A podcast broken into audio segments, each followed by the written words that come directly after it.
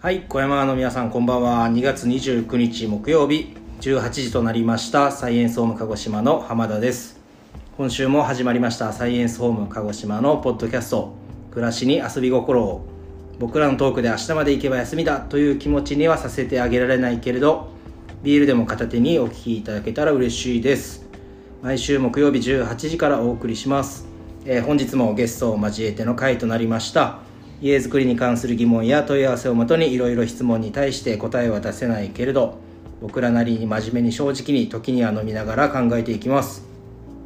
家づくりでも家づくりじゃなくても少しでも皆さんの暮らしのスパイスになれれば嬉しいですそれでは今週も、えー前回に引き続き松浦君とゲストの鹿児島ユナイテッド FC 田上豊さんとともにお送りしますよろしくお願いしますお願いしますはいじゃあ先週に引き続きですね田上さんの方にも来ていただきましてはいはいありがとうございます先週もありがとうございましたいいえありがとうござはいますい開幕戦はいの話したいんですけどははい、い今回ですね、まあ、2本撮りということでそうなんですまだ結果は分かっていませんのではい楽しみですねはいいやいい試合でしたねナイスゲームでしたねって言い言いたいんですけど言いたいんですけどねねさすがに僕も未来は読めないのでは勝つ予定ではいますけどいねそうですねそうですねはいはいはいじゃあ今週もよろしくお願いしますはいおお願願いいししまますすはい今回はですね田上さん自身についてちょっとお聞きしていきたいんですけれども、はい何でも聞いてください先週はですね鹿児島ユナイテッド FC のチームについてはい楽しくお話しさせていただきましたので、はいうん今回は田上さん個人についてのトークをですねおしていきたいと思いまあすりがとうございますはいあれやこれやを聞いてもう何でも聞いてください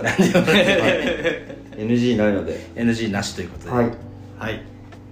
じゃあどどこからいきましょうかどこからいきましょうかね僕なんか聞きたいことありますまずじゃあ出身地とかからん出身なんですけど、はい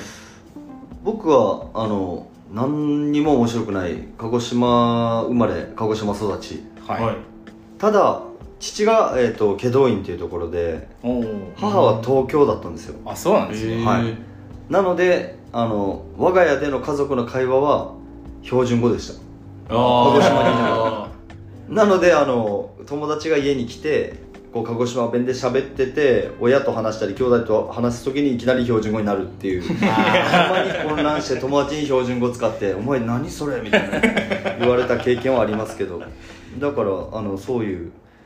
あの家族でしたねであの家族の構成を言うと、はいはいはいえっと、7人7人家族7人家族ですあね6人でしたすいません1人盛りましたね、はいえっと両親いて4人兄弟えおの、えっと兄が2人姉が1人でおー僕っていう僕は末っー、あ子末っで子なんですねはいへーお4人ー兄弟の末っ子でしたですですえーそえごご兄弟は何されてるんですか聞いていいんですかこれもう言っていいんですか じゃあ早速後に取っときましょういや早速いきましょう早速はいいいじですゃかあはいあの本当にうち変わっててうんなんかちらほらお聞きはしてるんですねはい、まあ、父は車の販売とか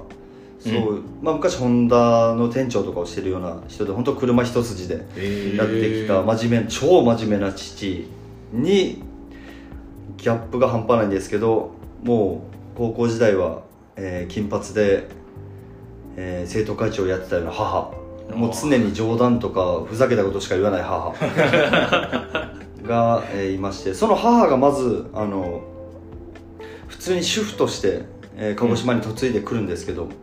あ、女優になりたいという夢を捨てきれずにずっと心の中でどこかでくすぶってておうおんで子供たちがちょっと物心ついて大きくなってきたぐらいの時にうんまずはじゃああのテレビできっかけがあったんですけどテレビで腹話術を見たんですって人形でおーこう一人二役するみたいなはいこれならいけるんじゃないかで人形じゃなくて自分の子供でやってみようってことで母が僕の上の兄、えー次男を使って腹話術をいろんなところで始めるんですよおーそれが結構受け出してえいろんな企業さんとか集まりに引っ張りだこになって、えーもうとりあえず僕の兄は泣きながらあの顔にメイクさ れて人形になってお母さんが背中をこう洋服引っ張ったら口パクパクしろみたいなああ 仕込まれてたんですねですそれを皮切りに結局45歳ぐらいの時に母は一人芝居を始めてタヌキっていう芸名で、はいはいはい、はあのす最終的にはこう戦争平和の大切さを伝えるいうんっていうことを目的として、あの一人芝居を始めておー特攻兵の方の、うんえー本当の話をもとに取材をしてうんうん毎年8月15日終戦記念日の日にこう舞台で最はい最高はだから1000人ぐらいの前でえー新文化ホールで、あのお芝居してるの間近で見てましたけど、うんでだから45歳で自分がやりたかった夢を叶えた人が目の前にいたんでうんなるほど兄弟全員自分がやりたいって思ってる夢をバカみたいに周りに無理って言われても追っかけてるような家族というか兄弟でしたねあそんだから長男はあの音楽関係の仕事に就きたいミュージシャンになりたいって言ってうん高校1年生ではい高校1年間ギターを始めで仙台商工高校に行ってフォークソング部に入っておーギター始めてそこから高校卒業して博多福岡のはい音楽学校に行って、うんで自分でバイトしながら学費と家賃払ってうんうん で払えなくなって博多駅でホームレスみたいな生活1年やってみたい なすごい苦労もしながらだったんですけど最終的に今はあの東京の方で音楽プロデューサおーーをしてそれこそ小柳ゆきさんとかしょこたんとか、あとは乃木坂はいはいとかああいう方々に楽曲を作って提供するようなええと夢叶えたんですねすげすごいですねで姉はもう結婚しておあのお嫁さんになるっていうのが夢で今福岡の方でお嫁さんになりました子供一人はい叶いましたねはすごいないでその下の兄があの腹話術の人形をしてた兄なんですけどうんその人は大学4年大学2年の時に鹿児島に榎木隆明さん鹿児島出身の俳優さんがいるんですけど、はいその方がドラマかなんか撮影で来た時にたまたまうちの会社親がやってる会社がお手伝いすることになってうんその時に兄もお手伝いしたらやっぱ俺俳優になりたいわみたいな感じになってえでそのまま榎木隆明さんに直談判しに行って弟子にしてくれとおおで最初断られてたんですけど結局熱意がすごいってなってじゃあ一回東京来いって言ってそのドラマをきっかけに鹿児島で撮影になったドラマをきっかけに付き人をすることになって大学辞めてううんわ東京に行って5年ぐらい付き人をしてそっから一応デビューしてだから大河ドラマ「セゴドン」にも鹿児島弁の指導者としてもうん出役としても一応うん出させてもらったり、あと舞台でもだから今俳優という夢一応叶えていろんなドラマ映画あとは舞台東京で頑張っておー活躍して夢叶えましたね、すごいですねはいすごいなやっぱその両親の背中を見て育ってそうですね、うん諦めないというか諦めない人は夢叶えられるんだなっていうのをなんか母を通じて背中で見てきたんでうん僕もだから小中高校の最初までほとんど試合出てないような人間でえで高校も情勢高校なんですけどえはいはいはい僕下手くそで声もかかってなかったんで一般入試で入ったんですようん受験受けて面接受けてだったので全然あの多分小学校中学校の友達に「俺プロになるんだ」って言ったら「いやお前バカじゃないの?」って言われるぐらいのあのレベルのへ人間でうんでも近くには夢を叶えた母がいていややればできるんだみたいな感じでいろんな失敗繰り返しながらで高校で努力始めて、うんでそれぐらいからあれでしたねあのいろんな努力重ねて成長して高校2年ぐらいでやっとこうサッカーがまた楽しくなるよおうーな環境にいてで大学行って大学で大怪我してうんはいはい僕前十字靭帯切って内側側副靭帯切ってうわ半月板両方あの損傷しておーもう病院の先生に無理だって言われてうん普通の人だったらもしかしたら諦めてるかもしれないですけど何回も言いますけど近くに夢叶えた母がいたんでいややれると45歳で人の限言われてる限界とかこう自分ってこれぐらいだろうなと思ってる限界ってこれはただこう人が勝手に作ったこううんレッテルというか、あの壁であってこれ突き抜けることできるんだっていうのを感覚としてあったんでううんんとりあえずやってみたら11ヶ月かかりましたけど復活まで大学2年で怪我しておー3年ちょうど1年後に復活して復活した時に 50m 走測ったら前より6秒いっちゃったんですよね僕 50m 最初がやでも僕中3の時9秒ですからね高校で毎日坂ダッシュ続けて走るフォーム変わあっーてつく筋肉の場所が変わってうん足速くなってで大学上がってその計画から復帰して 50m 測ったら6秒0だったんですよ早くなった前より速くなってで復帰した大会天皇杯という大会で5試合で14点取ってえ5試合で14でですすですです、えー宮崎県予選優勝して MVP もらって全国大会行っておーで全国でも J のチーム倒しておで上位まで行ったみたいなのがあったんですけどえーだからそこでも学びましたよねやっぱ人の人がこう自分に言ってくる限界とか自分ってこれぐらいだろうなっていう限界ってこれをこう鵜呑みにしてしまうと人生もったいないなっていうのあーを改めて感じたんでうんだから僕はこう自分が納得いくまで絶対諦めないっていうそういうスタンスで今も生きてますしうーんでもすっごい大切なことですねそうですねですよでだだから大学時代はだからそれこそ復活してそこからキャプテン3年生からキャプテンしておーで4年の時は入学して2部にいたチームを1部に上げて最後4年の時はインカレ行ってはいうん大イ学ンのカレで明治大学と試合してうわすげでえ目の前には右サイドに長友選手いてうわえ初めてその時オリンピック入ってたんで、はいはい長友選手元日本代表ので走り勝ってうわすたげえだそれを見に来てたその東京ヴェルディっていう J リーグのチームとサガントスっていうチームのうんスカウトから声かけてもらってえー練習参加に行くことになったんですけどお練習参加行ったら行ったで、まあ、そこの運はついてない人間なんですけど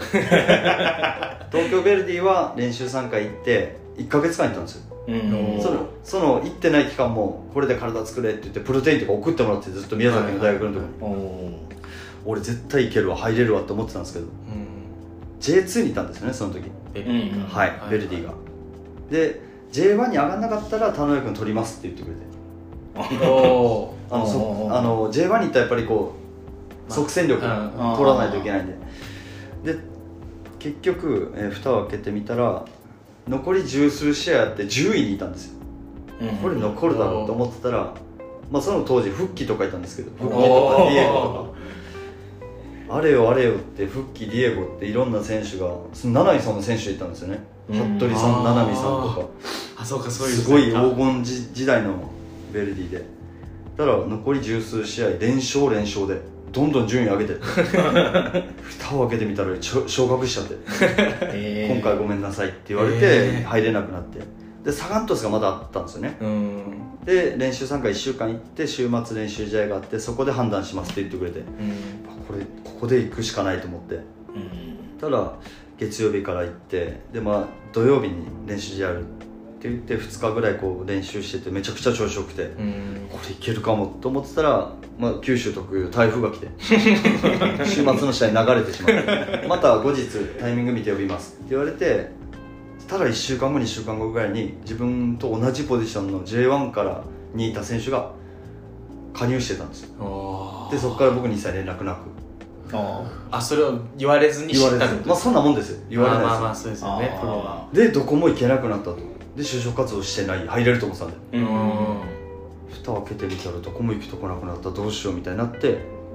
ただ1チームだけアマチュアのチームが僕を「田辺君よかったら来ないか」って言ってくれておー愛知愛知県なんですけど、はい FC 刈谷っていう、まおあ、ーサッカー発祥の地なんですうよ、はいんそこのクラブでもうやるしかないと思ってだから働きながらサッカーしたのが大学大卒1年目社会人1年目でしたねあ朝6時から夕方6時まで働いてうんで夜の7時から10時まで練習してーおーでそこからちょっと自主練して家に帰るの12時ぐらいでみたいなうんっていう生活になるって僕も大学3年ぐらいから思ってたんですよ、はいプロになるためあに全国転々とするだろううな、うんんで2年の時に怪我したじゃないですか、うんうんそこでサッカーができること当たり前じゃないとか感謝の気持ちとか、うんんあとは食事の大切さとかを学んだんですよ、あーだから、え3年4年でもうプロ目指すって固く決めた時は誰か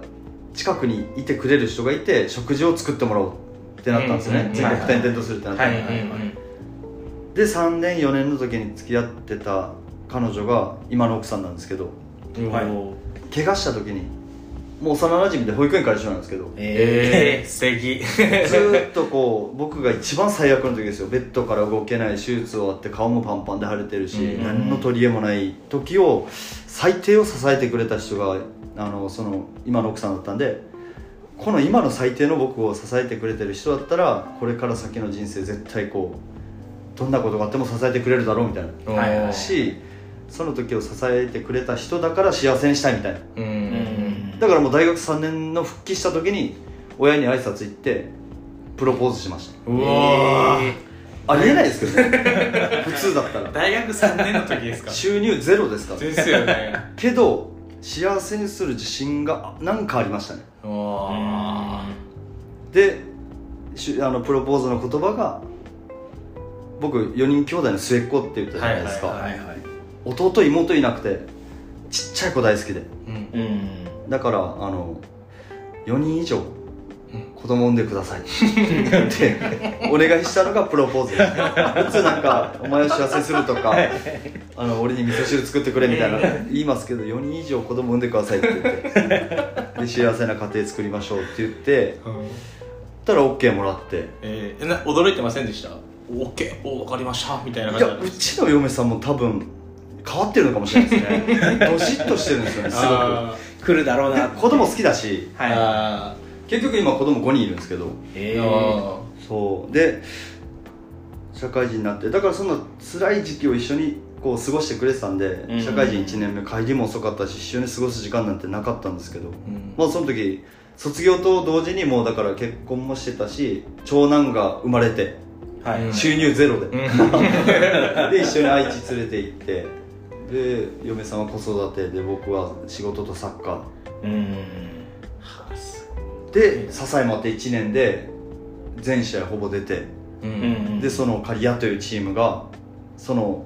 チーム創設から一番最高の順位出すことできてうん18チーム中4位とか5位とか、うん今まで10何位とかあったんですけど、はいはいでそれを見てた翌とあみその翌年に同じリーグだった沖縄にあるその FC 琉球というチームううんんから声かけてもらってそれがそこの監督がトルシエさんだったんですよええ総監督がええですげえでトルシエさんにこう、まあ、やることがもうビッグじゃないですかあの人元日本代表の監督でもあっまあまて、あそうですね日韓ワールドカップのベスト16に導いた監督さんじゃないですか、はいはいあのシーズン終わってすぐの時にあの FC 刈谷っていうチームはアマチュアなんで、うん誰もプロじゃないんですよ、うんだから取り放題なんですよ言えば選手を、はいはいいい選手はいはいはで琉球はプロなんでううんんじゃあ FC 刈谷はいい選手いっぱいいるから全員沖縄に1回来て練習試合をしてくれってお ーでもまあ言えばもうあれですよねトライアウトみたいな、はいはいこの中からいい選手って思った選手を取るって言って、うん全員沖縄に呼ばれてもう小旅行みたいな感じでシーズン終わ ってでトルシエさん見守る前で試合始まってもう大体みんなわかるじゃないですかもうこの試合でうんプロになりたいって選手たくさんいたんで、うんうん運命決まるみたいなうんで試合して結構いいパフォーマンスできて試合後何人6人ぐらい呼ばれたんですよえーその中に自分の名前もあってはいはいで呼ばれた時に通訳さんを通して「君は魅力的な選手だぜひうちで戦ってくれ」みたいなことを熱く言われて自分だけでしたね即答で「はい」って言ったのえ契約はないよとか聞く前にあもうプロでやるっていうのが一つの目標で J リーグでやるっていうのがまあ大きな目標だったんですけどあおそれでだから初めて翌年に FC 琉球というチームでプロになったっーおうんーていう感じでしたよねそれとトルシエさんが「あー君君君」みたいな感じでよ呼ぶってことでですすでねすお試合終わったうわ後すげえ何番何番何番って背番号で呼ばれてプレーを見てですですですはもうでもあの時の興奮はすごかったですねうわやっと俺プロなれるんだみたいな興奮しますよね、うんそんなそのうなんはですよその時の琉 FC 琉球は今は FC 琉球って J リーグにいますけどその時は、あの JFL 日本はいフットボールリーグってアマチュアリーグの株の方にはいいたんですよね今でいう J3 の下のリーグうんうんうんうんでそこでやっぱりプロの厳しさも味わうことになってプロになって全試合ほぼ出たんですようんおーけど18チームあって16位だったんですよ下から3番目だったんうですよ、うんうんんで結局1年でもういらないって言われてクビになってあら蓋開けてみたらその時の監督もトロシエさん満了言われる時はあのか GM みたいな人ゼネあーラルマネージャーみたいな人にはい紙渡されて、うわまあーサッカー選手基本こう紙渡されて今年もらってた年俸が左側に書いてあって、はいはいはいで右側に来年の年俸みたいなのが書いてあるんですよおーそこに金額がゼロって書いてあればもうクビなんですよはあ事前予告はないんですかそうそうなんですないんですよでもなんとなくの雰囲気では感じるんですけど僕ほぼ全試合出てたしそこそこ活躍もしてたから、はい大丈夫だろうって自分では思ってたんですけど行っ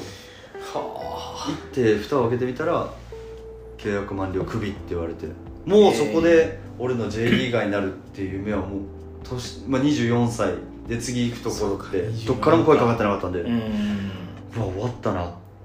て思ってそれこそ沖縄からもう荷造りして引っ越し鹿児島に帰る準備したんですよねとりあえずうんうん一回実家にうんそしたらその荷造りしてるきクビになってから23日ぐらい経って今のユナイテッドの球団代表の徳重さんかはいはいらはああ電話先週のはいはいはい電話があったっていういはあすごいなで鹿児島で夢が大きくなって鹿児島に J のチームを作るそこでうん自分も J リーガーになるっていう大きな夢に変わったっていうあはいは感じでしたねいああじゃあもう結構こう失意のどん底の23日後に徳重さんから電話があってそうですそうですそうですあさっき言ってましたよねあのう嬉しそうに電話かけてきたはい首になってへこんでるやつに切られたみたいだねみたいなニコニコした声ではあ言われていやだから本当僕ってあの順風満帆でも何でもなくうんーうん中学校2年の時は夢を発表する授業で夢発表したらみんなにバカじゃないのってお前になれるわけねえじゃんって言われてプロサッカー選手になるってう言ってうんん言われその悔しさから初めて努力ができるようになったんですよねうんで高校時代4軍100人中100人もいるサッカー部だったんで4軍ぐらいまであるんですようんねチームが、はいはい 1ABCD うんその一番下からスタートした自分がこうすごいなは同じ人間なのになんでこんな違うんだろうっていうことを思って努力を始めてあうんでやっとこう評価してもらえるぐらいまでなっていったりしてだから過去の自分を振り返ったらすげえなと思いますね、うんようやってたなそうと、でサイエンスホームの家づくりもあの不可能を可能にしたってあるんですけどほうほうほう、うんうんあキャッチフレーズですキャねッチフレーズはいはいはい、はいなんかそれをすごい思い出したんですけどうん反骨精神じゃないですけどうんできないって言われてたことをですね、はいはいできるようにそそれこそなんか人生のうまみじゃないですけどうんん自分も性格的にですけどやっぱこういやこれ絶対無理だとか言われたことは燃えますもんうんうね、んうんうんしそれをやった時の達成感とかうん失敗したとしてもその新たな発見とかチはいャレンジすることになんかすごい意味あるのかなって思うんでああ人生は自分は結構チャレンジしてるんで多分死ぬ時あの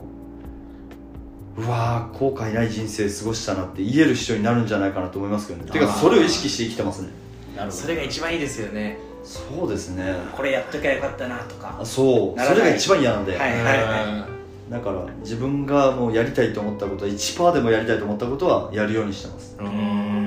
8割失敗ですけどいやいやいやいやでもその失敗の話をうまみにいろんな話ができるって いうまあそうですうねんだから結局成功みたいな感あはいーあそうですじね、ですは最終的にはでいすそうねなんですよもっとポジティブに私たちも生きないといけないですねはい最高ですよ人生一度きりですからねそうですよねそうですね一回明日死ぬかもしれないですしねどうなるかわからないですからねはい同じ1分 同じ1時間同じ1日を過ごすんであればやっぱポジティブに生きた方がもったいないですもんね、んそうですねもうこの今喋ってる過去の時間も帰ってこないですしそうですよねですよもう下向いて落ち込んでてもしょうがないんでううんん切り替えるしかないですよねあーすごいないいですね前向きにへだからこう今チャレンジ怖い人とかは自分からこう沼に飛び込んでいくような感じの生き方をしたら面白いと思いますえうん一回そこまでハマってしまえばそれより怖いもんなくなっちゃうんでそうですよねはい下がないですもんねはいもうで意外と人間どうにかなるっていうのを僕も体感したんで、うんはい死ぬわけじゃないですからねそうなんですよ失敗してもですね絶対その方がいいと思いますすごいなはプロポーズのところからすごかったですけどめめちゃめちゃありますよは4人以上産んでくださいとで今はい5人いるわけですもんねお子さん5人いますよだから上がもう高校1年生ですからねあーもうすぐ2年ですけど、なんか夢とか語ってるんですか息子さんとかお子さんは息子はやっぱぶっ飛んでてお僕がこんな感じなんでにできないこと不可能なことないでしょぐらいの感じの人間なんで僕がうんだから息子も小中試合出てなかったんですけどうん高校じゃあ特待でどっか入りたいって言っておーそっからちょっと頑張りだして高校だから選んでいただいて湘南高校に行ってえーゴールキーパーやってるんですけど、えーはいはキーパーになった理由が多分僕もサッカーやって知ってるじゃないですかはいはいフィールドだとこういろいろ言われるじゃないですか僕に あそうでもサッカーやってますけどキーパーっていうポジション特別なんで、まあ特別です僕分かんないんですよはいはいはい何も言われないためにキーパーに行ったんじゃないかって 言えないですね僕分かんないんでうんキーパーちょっと特殊ですもんね特殊ですキーパーでもそこでひょ今頑張って今頑張ってます湘南高校でへ俺は全国行くでいつかあの J リーガーになってでユナイテッドに入ってえうんん僕33つけてたんですよはいはい背番号はいで今誰もつけてないんですよ ねおうああれってなんか開けてるわけじゃないんですか永久欠番的あなけ開け永久欠番 的なあれなのかなそういう意味があるのかは僕もちょっと分かんないですけど、えまあ、一応その多分契約の時にあの強化部の人が「33空いてますか?」みたいな言われたら一応こういう人がつけてた番号ですっていうのは説明してくれるみたいなんですよあそうなんですねそしたらなんか断る人は断るみたいなあじゃあああちょっと重たいなみたいな それ多いなみたいなそうで息子があのユナイテッド入っていつか33つけるみたいなわあいいですね言ってくれててそれはもう叶う叶わないは別としてそこを目指してくれてるのがすごく親としては嬉しいなっていうううんんのがありますよねで彼も慣れないって思ってなくて僕と一緒でアホだからいやいやいやいやいや諦めてないってことですそう諦めないんですよ絶対叶うっていうふうにだから僕もでも自分の感覚としてどこで成長するかも分かんないしどんなタイミング、運命が待ってるかも分かんないから、いや頑張れって諦めなければ可能性はあるんじゃないかみたいな感じで後押しはしてますけど、うんただもゴーうルキーパーで男の子一人なんで、あそうなんですねはい、なあるほどとしたように女の子なんで、うんああのサッカーに限ってはもう長男が最初で 最後のはい男の子ですね、楽しみですねですです高校1年生高1高高一中1小5小35歳ー5歳一は番い下はいいですよやっぱあのいっぱいいると家族が多い賑とやかそうですね賑やかそうですよね大変なことももちろんありますけどうん喜びは倍になるしうん悲しみはみんなで分け与えられるし、ううんん毎日やっぱ楽しいですよね動物園にいるみたいですね何かしら起きてるああ何ところどころとでころどころシーンってなってること一回もないんでじゃあお子さん5人田上さんご夫婦はいでご両親も住まれあてですです2世帯なんで嫁さんのお父さんお母さんおおあー一緒に住んでるんで9人ですかはいですね9人家族でおおすごいですねあすごいだからもうちょっと早くね知ってればサイエンスホームいや間に合いますよ今から めちゃくちゃいいじゃないですかあのお世辞抜きで僕あのテルクに鶴山あ鶴鶴鶴丸鶴丸城はいのあれがあるじゃないですかえっと見れる家がここのモデルハウスモデルハウス、はいあれを4年前見た時にうん YouTube の撮影 YouTube の撮影ねで来てくださった時です稲妻に打たれました落雷が来ました家族が笑顔になる家ってこういうことなんだなってういう、んしかもなんか作りももう見に来たことないし一回絶対見に来てほしいんですけど秘密基地じゃないけどうん子供がワクワクであー大人は子供の時の気持ちを思い出してこうワクワクする家、うんうんすごいこうでいろんなどの場所、まあ、2階建て3階建てになってるんですけど、うん2階のどの場所からも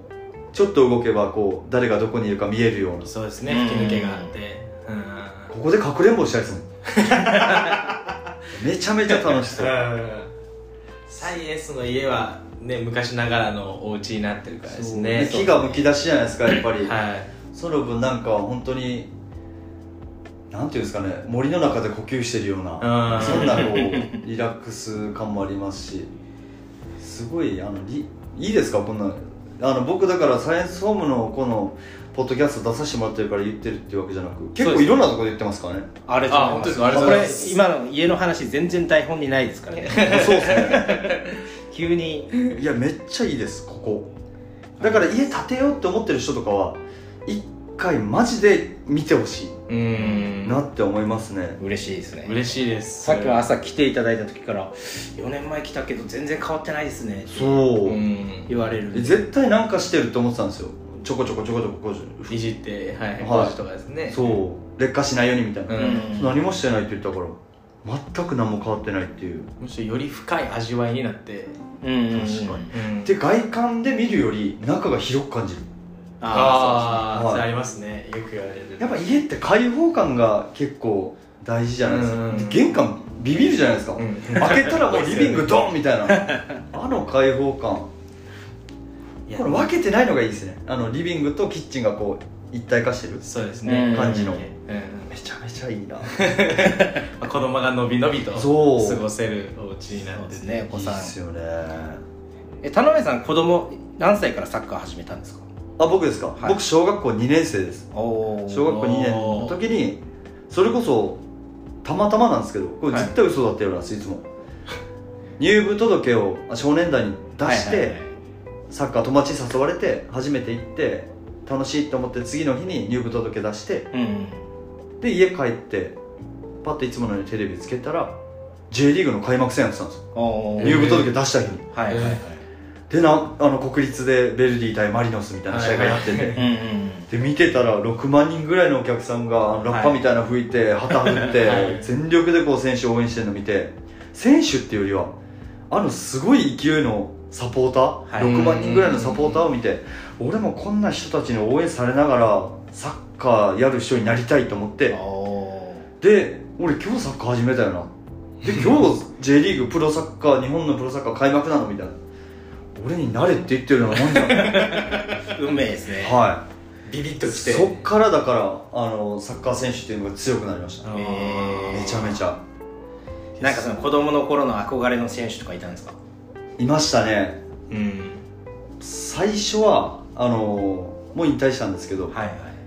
今 J3 のアスルクラロ沼津っていうところの監督をしてるんですけど、ゴン中山さんおおおージュビロ磐田で、はいはいはい長長くにわたって活躍されたあの人も最後まで諦めないプレーとか、んうもう身を投げ出してでも自分が怪我してでも仲間のためにとかチームのためにっていうプレーがもうかっこよくて、ん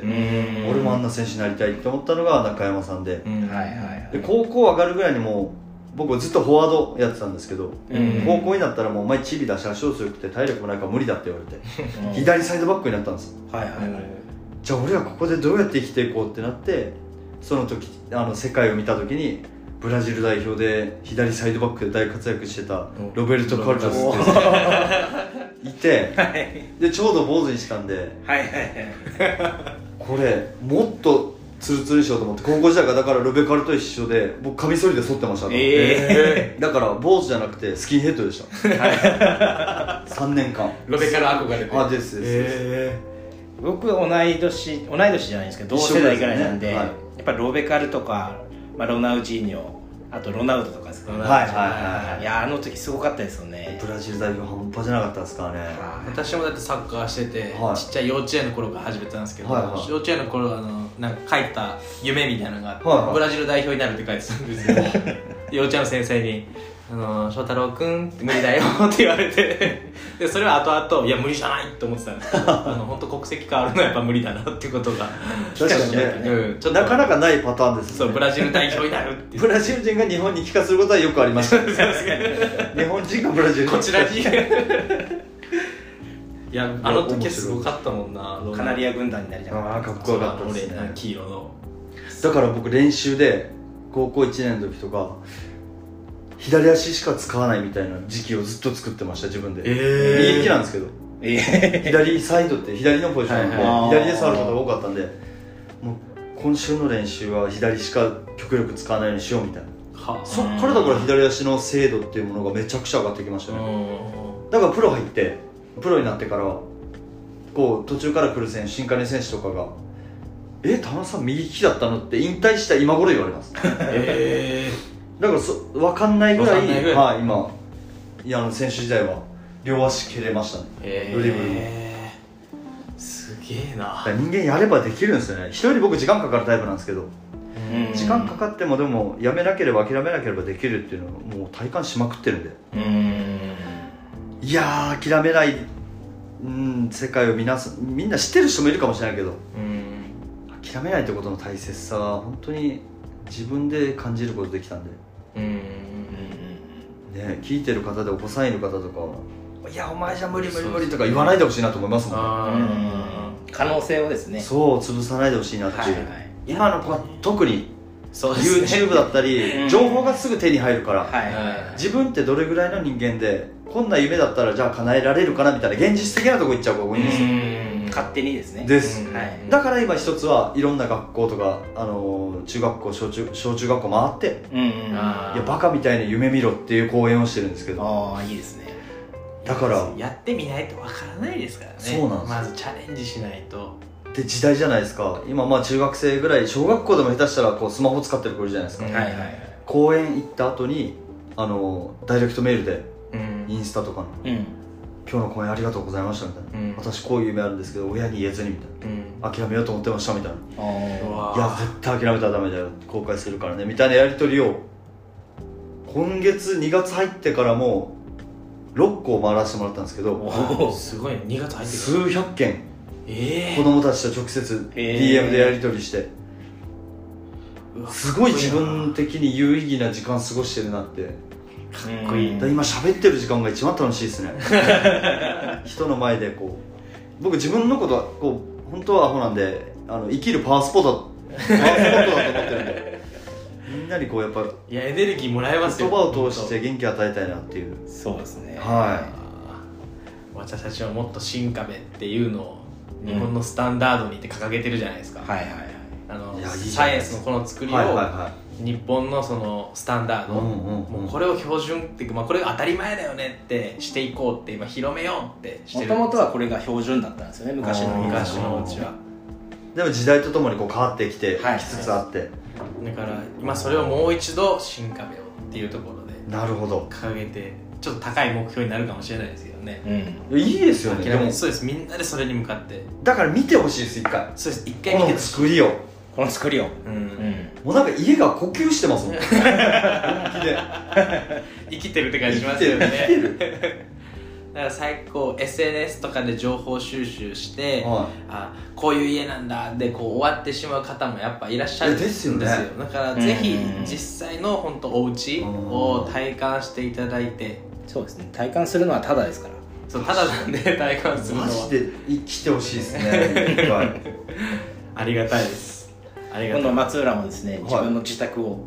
建てるってことあでそうなん立でてするかんです間の方にえぜひご招待させてえくださそいれは会社として立てないといけないとかいうことはないんですかあいや全くないまあ全然ないです全然ないですだから本気で自分がいいと思ってるものをやっぱり推してるからそうですそうです自分もここに住みたいと思って建てるみたいなそ感うでじすそうですもうすごいなこんなにこう理にかなっててちゃんとこう今の、まあ、気候風土だったりとおうかおうおうまあいろんなことありますようちはいはいはいのはい知識としてはただでも一番立てたいなって思ったのがうんやっぱもうサイエンスですしあー素晴らしい奥さんも正直ちょっとは迷ってたんですけどお迷ってないですってな んでそんなこと言うんですよ 迷僕真面目に聞いちゃいました けどどう捉えられたかってないです迷ってないです迷わずになったのでいや迷わないですよね多いや分迷わないです本当えマジでだからもう何回も言いますけど一回この鶴丸城跡地元そうですねここ鶴丸城跡地でもともとは鶴丸城の台所があったところらしいええええそうなんですかそう初めてだそかれら知鶴り丸ました城跡地ここのモデルルームでいいんですかモデルルモデルールーム見に来てほしいですねうんムはい同ぜひじもの建てたいですあ全然立てられますからね同じものは全土然地だけあるんですけどねあ本当ですか、はいうんじゃあまたそれはラジオ終わった後に でも契約書の方はい、にゆっくりと。はい。いや、いいっすね。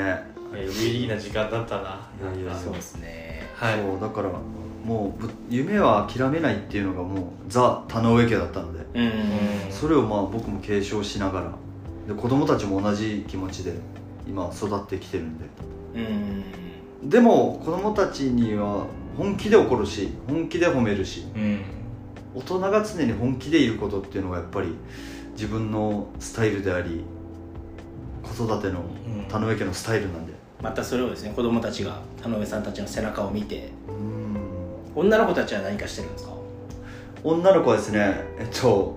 長女と、えー三女四女はダンス、おおー、うんで長女は弓道もしてますだかええらやりたいって言ったことは僕の母はあの僕のお母さんですねえうん、ー、はい全部やらせてくれたんですよあーその代わりやりきりなさいみたいなはいうんダメって言ったことがなくてだから僕もその育て方はやりたいなと思ってううんんだからじょ長女は弓道とダンスで次女が今ユナイテッドの大ファンではいはいえでき一番の出森選手の大ファンなんですけどあゴールキーパーですですはでいすですですでユニフォーム買ってあげたりとかああであとはキックボクシングしてますええすごいですですであと下2人三女はダンスうんで四女今5歳の子もダンスをうん本気でやってますね本気でやることの大切さですねそうね本気で楽しめていますねううんんやっぱ楽しむことが大事ですよね楽しくなくなっちゃったらこうんうやらされてる感あるし仕事もそうじゃないですかはいやらされてたらこうつまんなくなってきちゃうんでだから好きを仕事にっていうのが本当に一番大事なんじゃないかな、うんと思ってるんでだから諦めるなって言いたいですうね、そんのやりたいことをうんうんうんうはんまあそうかそうね大切なことだななんか染みましたいでももったいないと思い思いません そうですねあの人生みんないつか絶対死ぬんですよはいはい、一度きりしかない人生を、じゃあどう生きるかって絶対自分が楽しいと思える方向に行った方が後悔ないと思うし、うん楽しくないことだっていくらお金持ってても、そうしで不すね幸せな人いっぱいいるじゃないですか、うんうんうん絶対楽しいと思えることで楽しいと思えることやってる人を見てたら幸せそうでこっちまでこうなんか楽しくなってくるじゃないですか、ううんうんうんみんなが楽しいと思えることを好きなことを本気でできる世の中にしたいなと思ってますうんちょっと言葉ことがでかくなりすぎますけどいや応援リーダーとしては素晴らしいこの言葉です鹿よ児島で影響を与えられる人になりたいあー僕の夢は今鹿児島で一番誰が見てもあ田上豊だって気づいてもらえるぐらい有名人になるっていうのが僕の今のうんあのとぶっ飛んだ夢ですいやいやいやいやなので今きお聞きの皆さんが誰こいつって忘れてしまったら僕の夢叶わなくなっちゃうんでそうですね、 はい、恋ですけど恋でまず鹿児島といいえば田上豊みはたいでいすな、ですですそこからこう全国にですねはいですねあんなやついるぞってこう全国がこう振り向くぐらいの、うんはい、ものを作っていければ嬉しいなと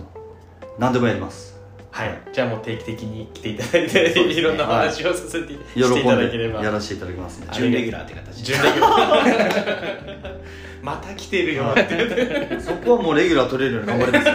はい、上に上を目指して頑張りますねありがとうごはざいいありがとまうございすます風は南からということですねはい、はい、なんかうまいこと言って、うまうまく締めようとしましたまあ上手でしたけどうまうまかったですうまはかいったですはいいやあのポスターをですね、はいユナイテッドの,、うんあのいただいてますので、はいぜひあの田上さんの方にサイン入れていただいて、うんはい喜んであのリスナーの方にうんプレゼントしたいなと思いますので、はい欲しいって方はですねぜひあのお便りフォームの方からご応募いただけたらと思いはまいす、来なかったら寂しいですねはい、その時はもう私が笑いますそっとしといてくださはいい、連絡も何もせずはいいやユナイテッドのサポーターの方たちにもですねぜひあの宣伝していただけたらと思いますので田上さんはい、はいよろしくお願いしわかりまましすたはい。じゃあ何かまだありますか？なんか面白い話とかあればぜひ。まだお時間は全然ありますので。はい面白い話特になければ大丈夫ですけど。いやもう全部話し尽くしましたね話し尽くしましはいまあ強いて言えばまあ先週も言いましたけどた。はい。ホーム戦ホうんーム戦ですが、ね。はいもう迫ってきてますんではい。えー、もう2日後かなえー、今日が二十九日ですなよのねで、 3そうで月すね2日に、ははい、試合があるのでぜひこれ見に来ていただいてい。はい。今状況的にチケットがどうなってるかちょっと分かんないですけどもう2日前だったら結構うんそうですあね。の残りわずかになってると思うのでぜひ来ていただいてはうい。んホーム開幕、ホーム開幕戦ですホーね。ム。はい、見届けていただいてはいうん白波スタジアムの方で。そうなんですあの J2 初年度2019年初めて J2 に行った時の、はい。えー、白波スタジアムでの開幕戦が徳島ボルティスだったんですようわそうなんでですねこ今年もホーム開幕戦徳島ボルティスなんですよえー。その時は4対3っていう打ち合いを勝ったんですよねあおあ。ーはい J2 初の試合でだからかなり面白い試合見れるんじゃないかなと思うので、うんはい、ぜひ来ていただいて、はいグルメも楽しんでほしいしえー焼酎も楽しんでほしいし、はい試合もあの会場の雰囲気も楽しんでほしいので、ぜひお待ちしてます、はい、はい、ありがとうございます。みんなで盛り上がっていきましょはい、うはいじゃあそろそろお時間ということで、えーそろそろお別れのお時間となりましたがいかがでしたでしょうか皆さんからのお便りも募集中です皆さんからのお便りをもとに僕らなりに考えながらお話しさせていただきます家づくりに関する疑問でもシンプルに僕らに対するご質問や励ましお叱りのお言葉をお待ちしております、えー概要欄にありますお便りフォームからお気軽にお寄せください、えーまたこの番組は Spotify、Apple Podcast で配信していますのでどしどしフォローしてあげてくださいそれでは今週のお知らせは松浦君の方からありますかはい、えっと見学会というふうに題してはいないんですけれども、えー見れる物件ご案内できる物件が、えーいくつかございますので、はいえっとまあ、ホームページの方に、えーちょこっと載っけたりもしくはあの気になる方は担当の営業だったり、えーもしくはお問い合わせいただければご案内できる物件もいくつかございますので、はいえーお気軽にお問い合わせいただければと思います。はいえーそこは実際に建てたお客様うん建ててる、まあ、建築お引き渡し前の物件になりますので、はいえーよりリアルなものが見えると思っておりますぜひお気軽にお問い合わせください以上ですはいありがとうございますはいじゃあ田上さんの、えーサイン入りポスターですね、えー Google フォームの方からはいお便りフォームかお便りフォームの方からお待ちしてますのでぜひぜひご応募くださいはいはいそれではまた次回もお聞きいただけたら嬉しいですそれでは今週も遊び心のある週末をお過ごしくださいサイエンスホーム鹿児島の浜田と松浦と鹿児島にラテッド FC 応援リーダーの田上豊でしたありがとうございましたありがとうございましたはいまた来週また来週